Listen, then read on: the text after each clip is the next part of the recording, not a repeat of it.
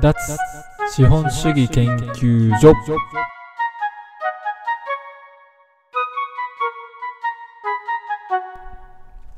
2021年1月28日木曜日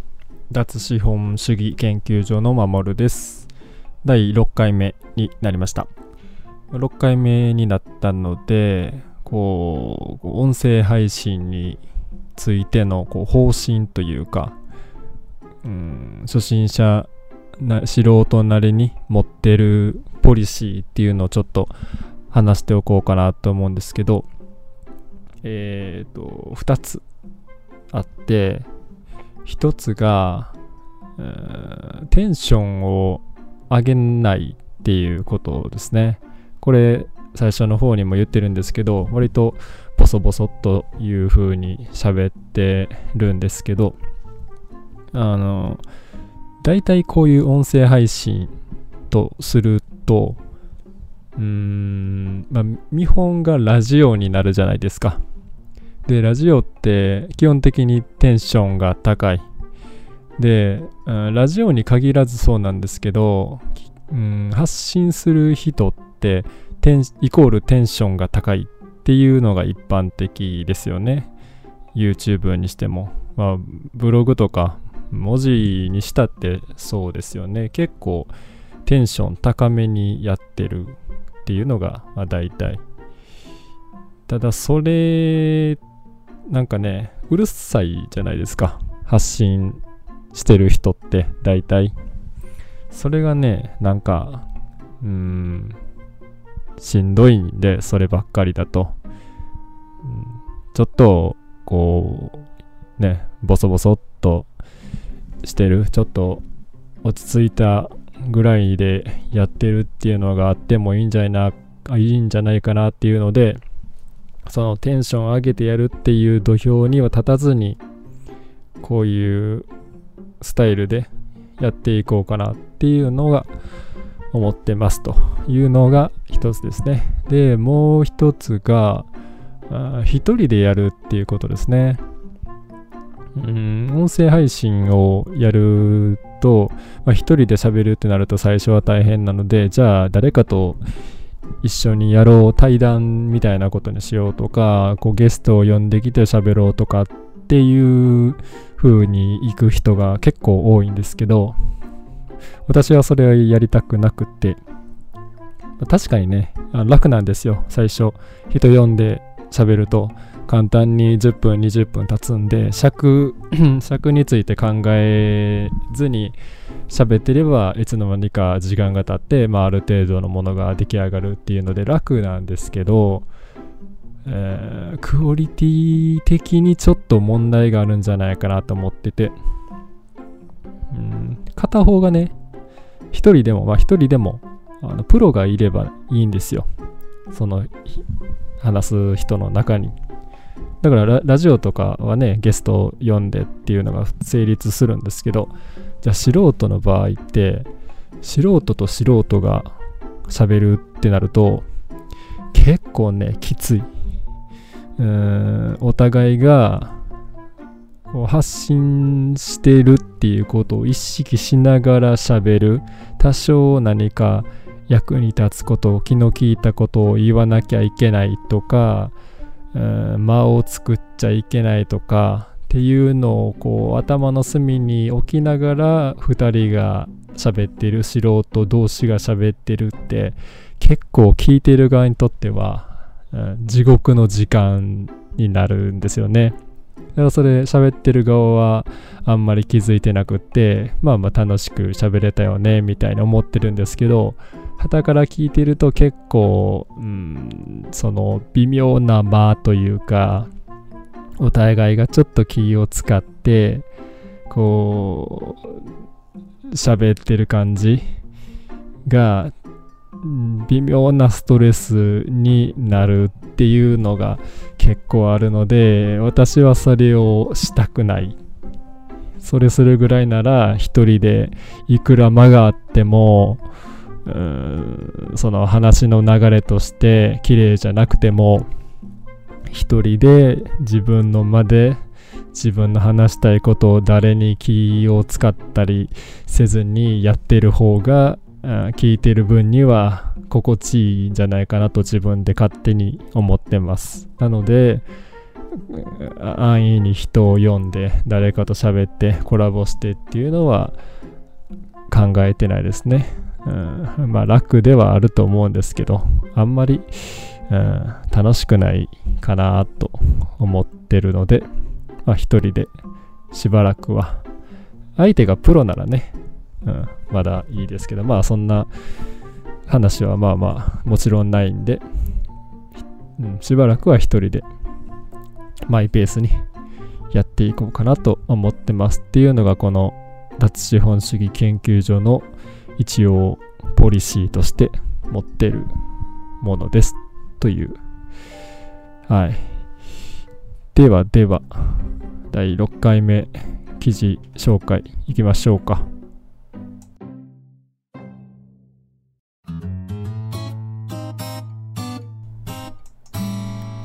本日の記事2016年12月5日。タイトル。地下の高さ。から逃げるだけで人生はぐっと楽になる。日本で一番地価の高いところ土地の値段の高いところといえば皆さんご存知銀座のある東京都中央区なんですけども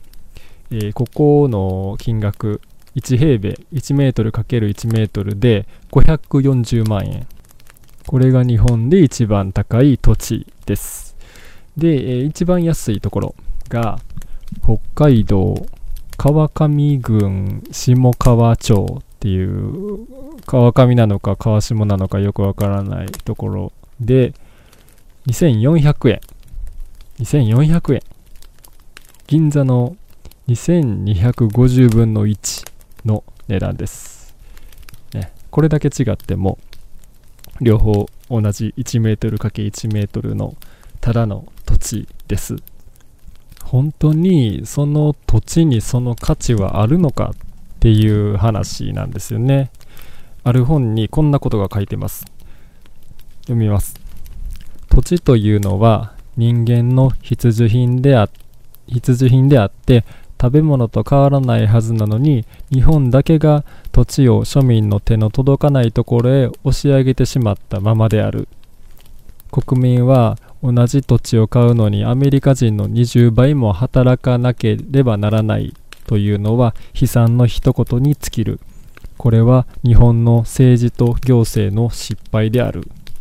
という内容です。これが示しているのはつまり土地の値段っていうのはうーん操作されてるっていうとちょっと語弊があるかもしれないですけども実際にその土地が我々にこうもたらしてくれる恩恵っていうのと一致してないっていうことなんですね。例えば、うん、その地主が自分の利益のために土地の金額を高く設定していたり、うん、節税のために土地を所有したり売買したりっていうことが結構日本ではあるのででそれが、えー、こうなんですかね規制されてないというかむしろあの一般的な手段として取り扱われることが多いので土地の値段っていうのは結構こう高いところに止まりがちっていうのがあの言われよく言われてるところですね。これがさっき言った日本の政治と行政の失敗であるっていうところの意味ですね。土地の値段ってね、家を買わなければ別に関係ないじゃんとか思いがちなんですけど、そんなことはなくって、土地の値段ってこう全てのものに影響を与えてるんですね。たとえ家を買ってなくても暮らしてるだけで当然その土地の値段に応じた費用っていうのはあの自分も背負ってることになります。直接的なもので言えば例えばマンションを借りていればその家賃車止める駐車場借りてればその駐車場代。くるうん大阪なんてね車1台止めるだけで月2万円かかったりしますから。で間接的なもので言えば外食とか都会のコーヒー1杯の値段で田舎だと昼ご飯お腹いっぱい食べられるなんてこともありますから土地の値段っていうのはその他のサービス全てのものに結構影響を与えています。でこう家にかけるお金って生涯の収入の3分の1 3分の1を占めるとかって言われますけどその他もろもろのこう全ての影響を含めるともっと人生の資質に占める割合って多いんじゃない多いんじゃないかなって思うんですけどって考えると人生って土地の値段に大きく左右されるっていうふうにも言えるんですね。なのでその土地が高いところに住むのか安いところに住むのか住むのかっていう違いだけでどれだけ働く必要が出てくるのかっていうところにも大きく影響してきます。それをみんな考えて住む場所を決めてるのかなっていうのを思うんですね。仕事場がここだからって結構みんな言うと思うんですけどじゃあその仕事で得られる収入はその土地の値段に見合うものですかっていうふうに聞きたい。収入が下がっても土地の値段が適正でむしろ余裕を持って暮らせるような場所はあるんじゃないですかと思うんですね。仕事を決めてそっから住む場所を考えるっていうよりもどこに住みたいかっっていうのをまず決めてじゃあそこで何ができるのかどんな仕事があるのかっていうことを考えるっていう方が自然じゃないのかなっていうのは私の考えです。はい。今回の記事はそういった内容でだから私はこう地方に移住すべきとこの一家団らんというサイトで日々発信してるんですけど結構ねあの最近は増えてるような気がします。その田舎に住むのってどうなんだろうっていう考え出す人がね。そのリモートでっていうのも去年になってかなり増えてきたのでそれに応じて流れがガラッとこっちのその地方に住むっていうところにみんなの目線が向いてきたんじゃないかなって思うのでどうなるかなとちょっと楽しみにしながら見ております。はい。じゃあ記事の紹介は以上でお便りいきましょう。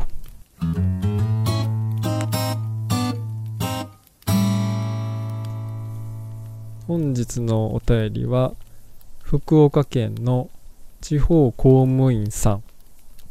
30代男性です、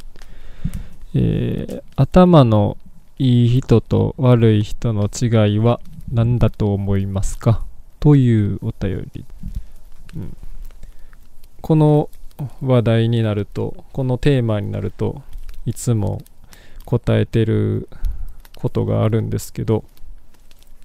えー、頭のいい人と悪い人との違い。頭のいい人は驚いたり怒ったりしないほとんどしない。逆に頭の良くない人はよすぐ怒ったりよく驚いたりする。っていう風に私は答えることが多いです。これどういうことかって言いますと頭のいい人って普段からいろんなことを想定して生きてます、まあ、こういうこともあるだろう。こうなったらこうなるだろう。っていうことを普段から考えているので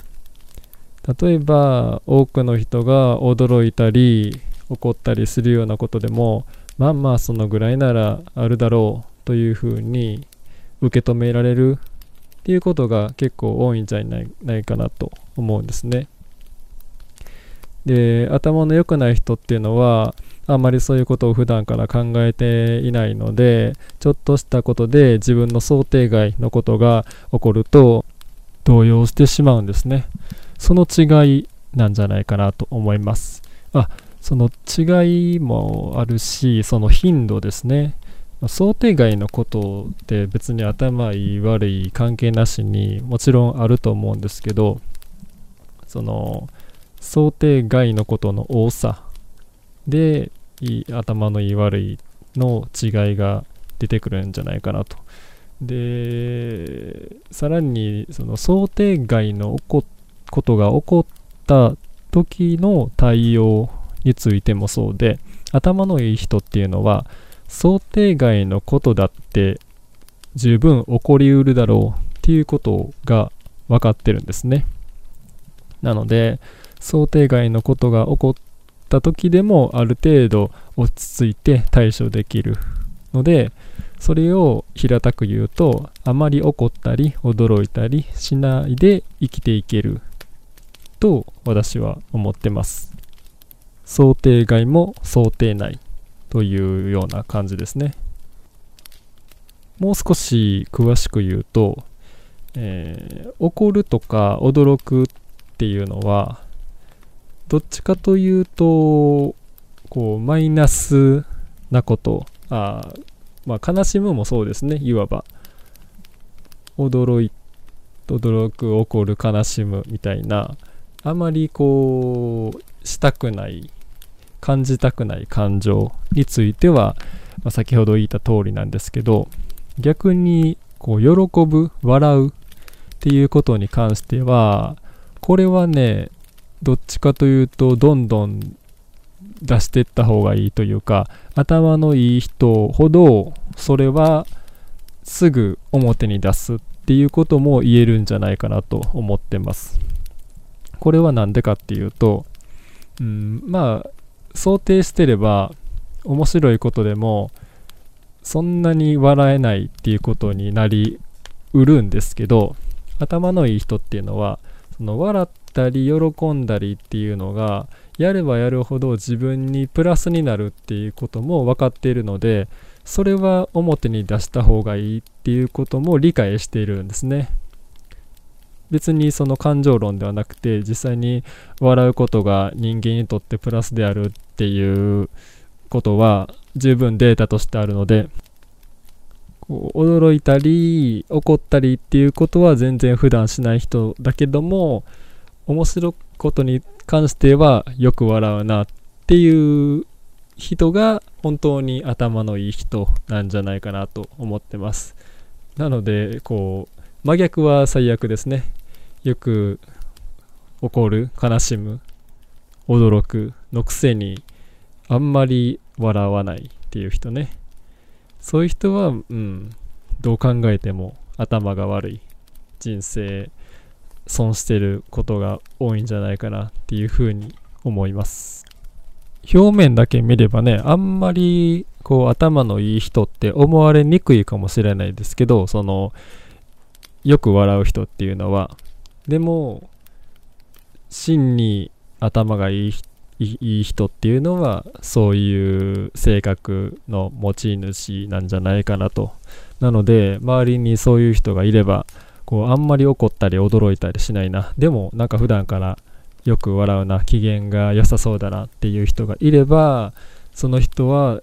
おそらく頭がいいので仲良くしておいて損はないんじゃないかなと思ってます。そして自分がもっと賢くありたいと思う人なのであれば、うん、普段からいろんなことを想定しておく。想定外のことが起こった時にこうどっしりと構えていられるように怒ったり驚いたりしなくていいように想定しておく。でえっとその何か楽しいことがあったらどんどんリアクションする表に出していくっていうことをしていくと、うん、損はないんじゃないですかね。あとねうん歩くのが速い人って頭がいいなって思うことありますね。これはあの全然何のデータもなくてただの自分の感覚なんですけどうん早く歩く人って目的がはっきりしてることが多いっていうか歩くことに関しても今このために歩いてるから早く着いた方がいい。どうせその距離を歩くで自分の足の長さはこれだけって決まってるんだからなるべくそれをこう目的につくために利用するっていうことを考えてる人ってなんか自然と歩くのが早いんじゃないかなって思うんですけど。だからなんか歩くの遅い人ってあんまり好きじゃないというかうん何考えて歩いてるのかなって思ったりしますけどまあこれは本当に個人的な、うん、あれなんで全然参考にはならないと思いますがそんなことを思ってたりします。はい。じゃあ今日は以上にしておきましょうか。ちょっと短めかな。まあいいでしょう。はい。では2021年1月28日木曜日。第6回目、ポッドキャスト配信を終わります。さよなら。